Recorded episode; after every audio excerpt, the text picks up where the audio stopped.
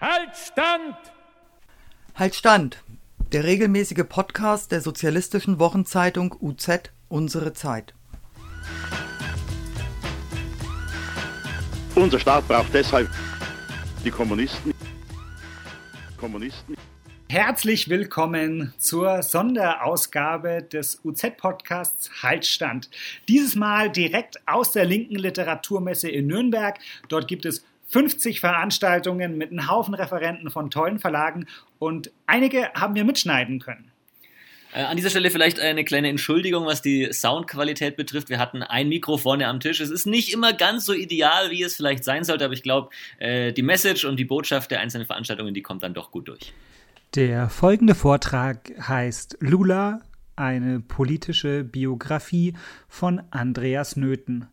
In der Ankündigung der Veranstaltung heißt es dazu, der Brasilienkenner Andreas Nöthen zeichnet den politischen Werdegang des Ausnahmepolitikers Lula und damit auch die jüngere Geschichte Brasiliens nach. Im Fokus seiner Präsentation stehen aber auch die Analyse des Wahlausgangs und die Perspektiven der brasilianischen Linken. Das Buch ist im Mandelbaum Verlag erschienen. Ich heiße Martin Birkner und bin vom Mandelbaum Verlag, also sozusagen ein Mitglied jenes Kollektivs, das dieses Buch herausgeben durfte, was mich sehr freut. Ähm, auch, dass Andreas Nöthen jetzt da ist, wo es ja doch äh, gerade die entscheidenden Wochen und äh, Tage hinter uns liegen und äh, es zwar knapp, aber zum Glück äh, so ausgegangen ist, dass äh, der Präsident nicht Bolsonaro heißt. Andreas Nöthen, äh, ich stelle ihn nur ganz kurz vor, weil er ist äh, Journalist. Er hat, schreibt für unterschiedliche Zeitungen, für die WOTS, ich glaube in der Jüdischen Allgemeinen, für die Österreichische Presseagentur und andere.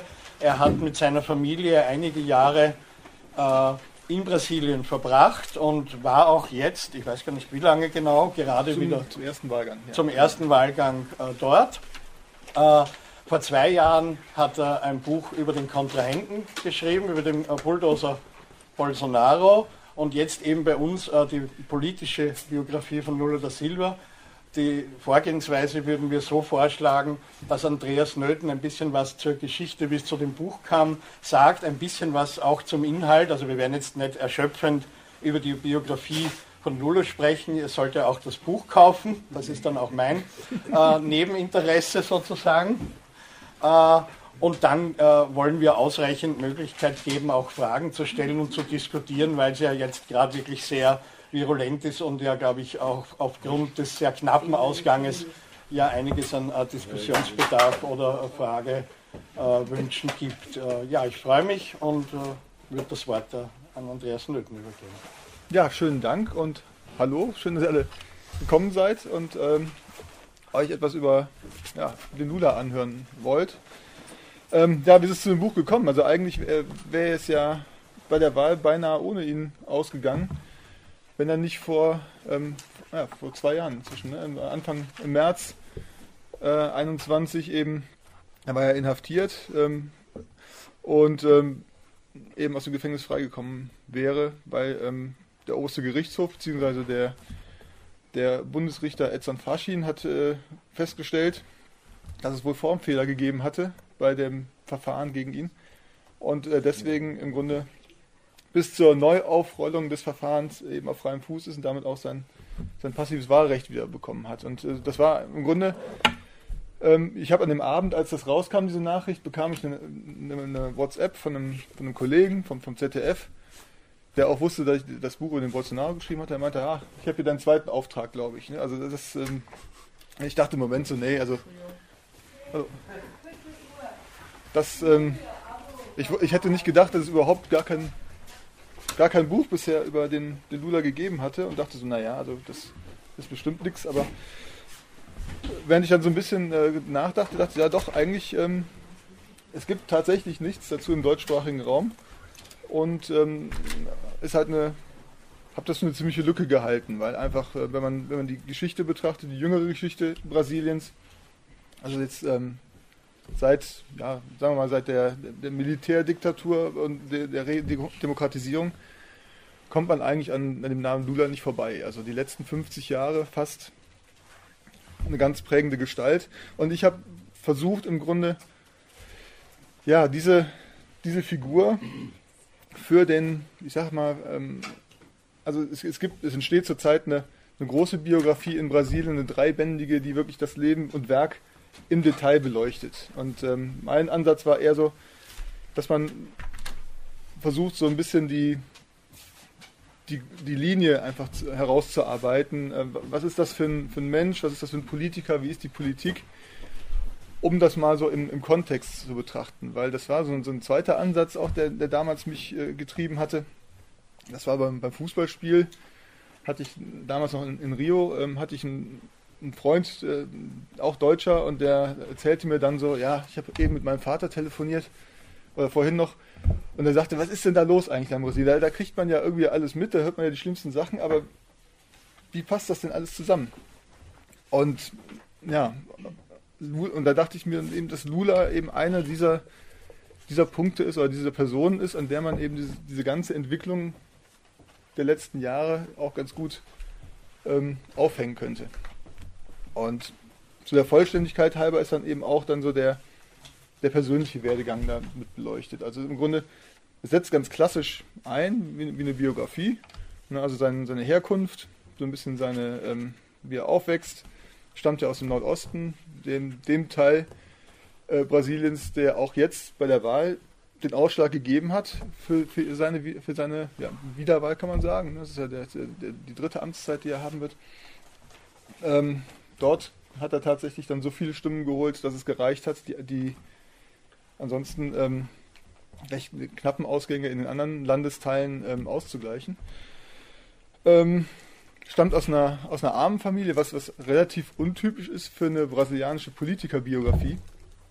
Wenn man mal von Bolsonaro absieht, tatsächlich. Also da, das ist eine Sache, die, die beide eint. Ne? Bolsonaro, Einwandererkind, italienische Vorfahren, aus dem, aus dem Hinterland von, von Sao Paulo aufgewachsen, in kleinen Verhältnissen. Und Lula eben der, der Sohn Brasiliens, wie man Film, ein Film über ihn sagte. Ähm, acht Geschwister, glaube ich, oder, oder eins von acht Kindern, weiß ich nicht mehr ganz genau. Ähm, sein Vater hatte sich ähm, mit einem Bruder aufgemacht nach Sao Paulo, um Arbeit zu finden, um dort äh, zu leben, hat die, die Mutter mit den anderen zu, äh, alleine gelassen. Und im Grunde war es ein Missverständnis so ein bisschen, dass, äh, dass der Rest der Familie dann auch nach Sao Paulo zog. Also der, der Vater oder der, der Bruder hatte äh, Post bekommen von, von, von dem Vater und ähm, ein älterer Bruder hatte ihm den Brief übersetzt und hatte ihn aber nicht so ganz übersetzt, was, wie das, was drin stand. Also hatte im Grunde so sinngemäß, ja, wir vermissen euch alle und es wäre schön, wenn ihr auch alle hier wärt und äh,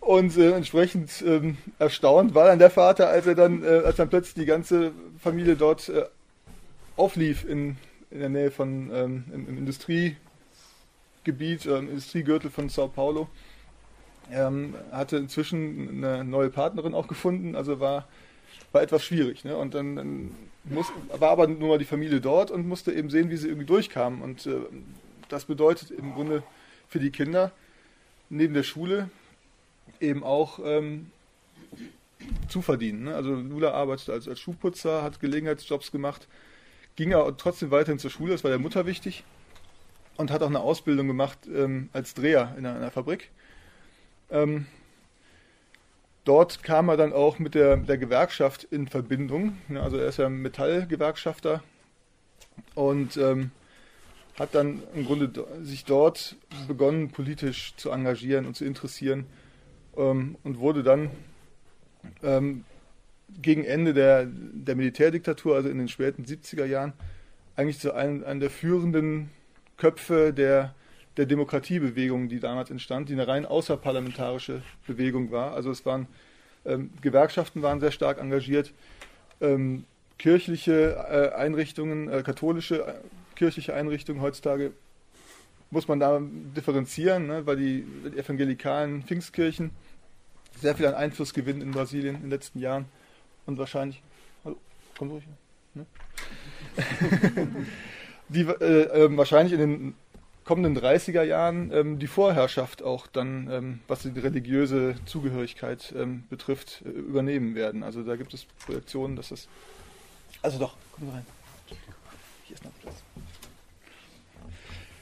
Ähm, ja, also das war im Grunde da, und da merkte man schon, dass, dass es ein Mensch ist, der unglaublich, ein unglaubliches Charisma besitzt. Ein, ein, ein, jemand, der, der vor, vor Stadien sprach mit, mit Menschen und die Leute mitreißen konnte, einfach durch seine Präsenz und seine Worte im Grunde. Also wirklich ein, hat man vielleicht auch jetzt so, so ein bisschen bei der Wahl mitbekommen, wenn er auftrat.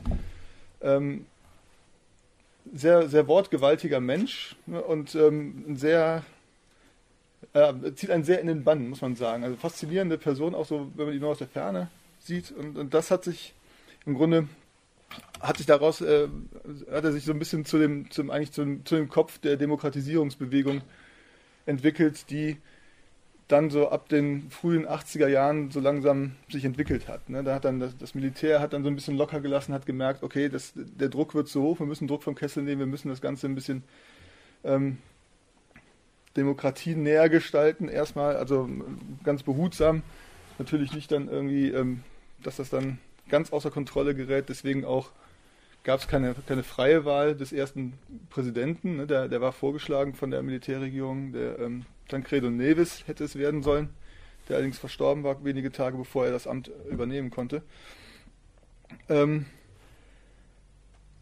und auch in diesen, diesen ersten Jahren ähm, gründete Lula die, die Arbeiterpartei PT mit, also einer der auch der, der tragenden, äh, der, der, der vordenkenden Köpfe dieser, dieser Parteibewegung, die sich auch aus diesem ganzen Konglomerat aus äh, zivilgesellschaftlichen ähm, Strömungen und so weiter zusammensetzte.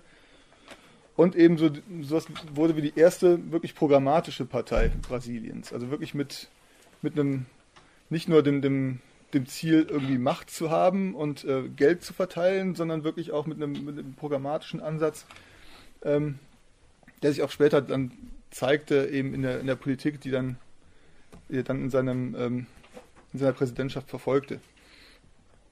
Auß, außerdem war er in den, äh, 1988 einer der, der wichtigsten Politiker eben seiner Partei, die an der neuen äh, Verfassung mitschrieben. Ne? 1988 gab es die erste demokratische Verfassung nach der Militärdiktatur. Und ähm, da war auch der Einfluss von Lula relativ groß. Und dann war es im Grunde auch natürlich irgendwie, als dann die, die PT dann eben auch sich anschickte, ähm, zu Wahlen anzutreten, dass er einer der ja, oder der der Spitzenkandidat einfach sein würde ne, bei den ersten Wahlen. Und ähm, ich gehe so ein bisschen im, im Galopp vielleicht so durch die nächsten Jahre. Also er hat im Grunde drei Anläufe gebraucht, um ins Präsidentenamt zu kommen. Also 1900 Hallo? 1989 bei der ersten Wahl trat er an gegen Fernando Collor aus dem, äh, aus dem Nordosten auch. Und ähm, das war so eine Geschichte, also da, da war die, die PT oder Lula auch den vielen noch etwas suspekt. Man wusste nicht genau, was da kommt. Ähm, ist das jetzt sehr sozialistisch oder wollen die vielleicht sogar den Kommunismus einführen? Ähm, was macht die Wirtschaft? Und ähm, da wurde sehr viel auch gegengearbeitet, also von Interessensverbänden, die gesagt haben, also ist ja gut und schön, dass es die gibt, aber einen Präsidenten wollen wir jetzt noch nicht von denen haben. Und ähm, das, da gab es dann auch diese Anekdote ähm, der, weiß, die, Supermarktkette Pau de Açúcar, eine große Supermarktkette in Brasilien, weiß, kennt wahrscheinlich niemand. Aber ähm, der, der Sohn dieser Familie wurde entführt, kurz vor der Wahl. Und ähm, einen Tag vor der Wahl wurde er befreit und man, man fand angeblich in, in dem Versteck, wo man ihn gehalten hatte, ähm, Wahlkampfmaterial der PT, was, was sich hinterher natürlich als, als, falsch herausgestellt hatte, aber es war im Grunde der Versuch, ne, diese Partei zu diskreditieren und äh, letztlich die Leute abzuschrecken. Ähm, später, in den 94, äh, 98 waren die, die Zeit von Fernando Henrique Cardoso, ähm, eigentlich so der, der Rivale eben der 90er Jahre Lulas und auch äh, über lange Zeit, was die, was die Präsidentschaftskandidaten überhaupt betraf, von der, von der PSDB.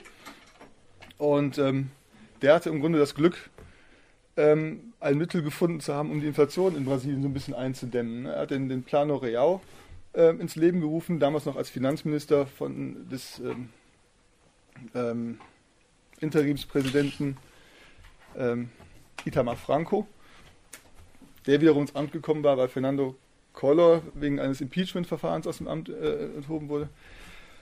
Und ähm, da war es halt schwierig, einfach gegen anzukommen politisch. Ne? Also dass äh, die Wirtschaft funktionierte plötzlich, die, die Inflation, die, die über Jahrzehnte im Grunde Brasilien immer wieder, ähm, oder die Wirtschaft auch gelähmt hatte, war irgendwie äh, gebändigt und deswegen hat, war er auch ähm, bei, den, bei den folgenden Wahlen ein bisschen aussichtslos abgeschlagen, muss man sagen. Also das, ähm, die große Stunde, die schlug dann letztlich 2002, als eben die, äh, keine Wiederwahl von, von ähm, Cardoso mehr möglich war und äh, eben Lula dann im vierten Anlauf Präsident wurde.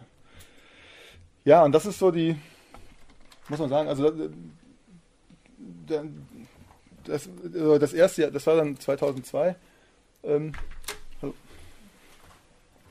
und das war so ein bisschen so die, die große Blütezeit der, der brasilianischen Wirtschaft äh, zu Beginn des Jahrtausends. Ne, wir erinnern uns dann, plötzlich kamen dann Geschichten mit, äh, also große, plötzlich wurde Brasilien auf der, auf der Weltkarte ganz anders wahrgenommen. Ne? Also es, es war erstmal, es konnte vor Kraft kaum laufen, vor wirtschaftlicher Kraft. Ähm, es gab einen, einen Boom, ähm, Commodities-Boom, äh, also die Rohstoffpreise waren hoch. Ähm, dadurch kam sehr viel Geld in die Kasse und das ermöglichte eben auch der, der Regierung Lulas ähm, die großen Sozialprogramme, die, für die die Partei bekannt ist, ähm, ins Leben zu rufen. Also die Bolsa Familia, ein Sozialprogramm, ein Umverteilungsprogramm, das darauf abzielt, eben Leute aus der Armut zu holen. Äh, und geknüpft an Auflagen wie medizinische Untersuchungen und dass die Kinder in die Schule geschickt werden, also auch mit dem Versuch, wirklich auch dann nachhaltigen Ansatz zu fahren, nicht nur einfach Geld zu geben, sondern wirklich auch die, ähm, die Bildung voranzutreiben. Und das, war, das waren im Grunde die großen Erfolge, muss man sagen, der, der PT-Regierung und, und seiner Amtszeit. Allerdings steht äh, Lula, der Name Lula oder, oder auch die, die PT, die Partei, die eigentlich, eigentlich eins ist mit dieser Person. Und man kann die schlecht voneinander trennen. Er ist eigentlich der, der Vordenker, der, der Übervater, der, soll man sagen, ja, der, die, die Galionsfigur letztlich dieser, dieser Partei. Steht natürlich auch für Skandale, also Korruption, äh, Korruptionsskandale haben die Partei und später, also zunächst mal ähm, in der ersten Amtszeit gab es den großen äh, Skandal, Mensalão nannte sich das, also leitet sich ab ähm, ähm, von dem äh, portugiesischen Begriff für Monatsgehalt. Da wurden tatsächlich Stimmen gekauft von ähm, Abgeordneten anderer Parteien, um im Grunde ähm, Abstimmungsvorhaben oder Mehrheiten in, im Parlament sich zu beschaffen. Ähm, wurde später auch gerichtlich aufbereitet, war einer der großen, ersten großen Skandale. Und ähm, später kam dann eben der Lavajato Korruptionsskandal dazu, den, der vielleicht vielen Begriff ist, ne? also der im Zusammenhang stand mit großen Infrastrukturprojekten und so weiter. Und der eben dazu führte, letztlich, dass Brasilien in eine Situation äh, abrutschte, in, in, der eine Gestalt wie ähm, Jair Bolsonaro ähm, groß werden konnte, der bis dahin eigentlich keine, keine große Rolle gespielt hatte, der zwar 30 Jahre lang Abgeordneter gewesen war fast, aber eigentlich nie aufgefallen war, außer irgendwie ähm, als, als ein bisschen als hinterbänklerischer äh, Rüpel, der ab und zu sich mal äh, zu Wort meldete, aber eigentlich nie richtig ernst genommen wurde. Und ähm, ja, dann ähm, hatte, wollte oder endete die Amtszeit Lulas natürlich, die die zweite auch dann.